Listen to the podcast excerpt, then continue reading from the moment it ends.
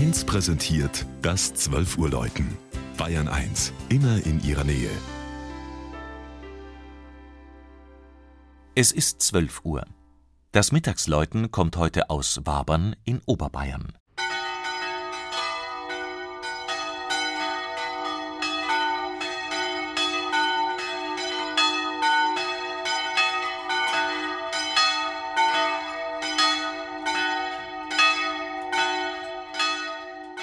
Wie das kleine Wabern, gelegen im nordöstlichen Landkreis Landsberg am Lech, zu seinem Namen kam, ist nicht überliefert.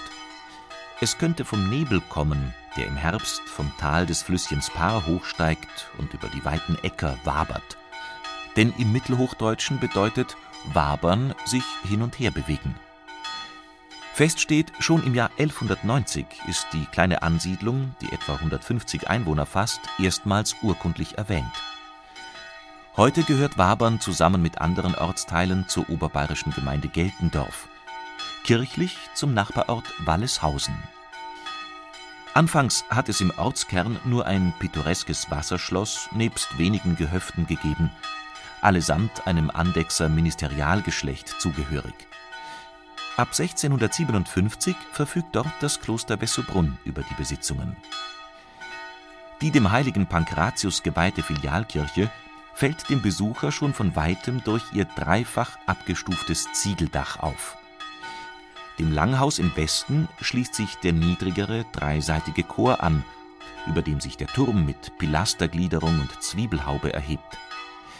Die 1765 im Osten angebaute, noch kleinere Sakristei erzielt die reizvolle Staffelung der Bauteile.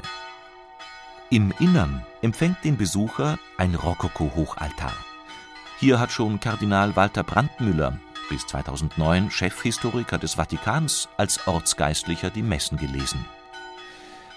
Anstelle der ehemaligen Seitenaltäre stehen jetzt barocke Holzfiguren der Heiligen Antonius und Leonhard. Beide bewachen den wichtigsten Kunstschatz des Gotteshauses, je sechs Apostelfigürchen in verglasten Wandnischen, kaum 20 Zentimeter groß wahrscheinlich einst für das Kloster Polling gefertigt. Ihre fein ziselierten Köpfe und Gliedmaßen sind aus Elfenbein gearbeitet, die Gewänder aus Nussbaum oder Zirbelkiefer. Der Schöpfer der Rarität ist unbekannt. Im Glockenturm der Waberner Pankratiuskirche erklingt ein dreistimmiges Nachkriegsgeläute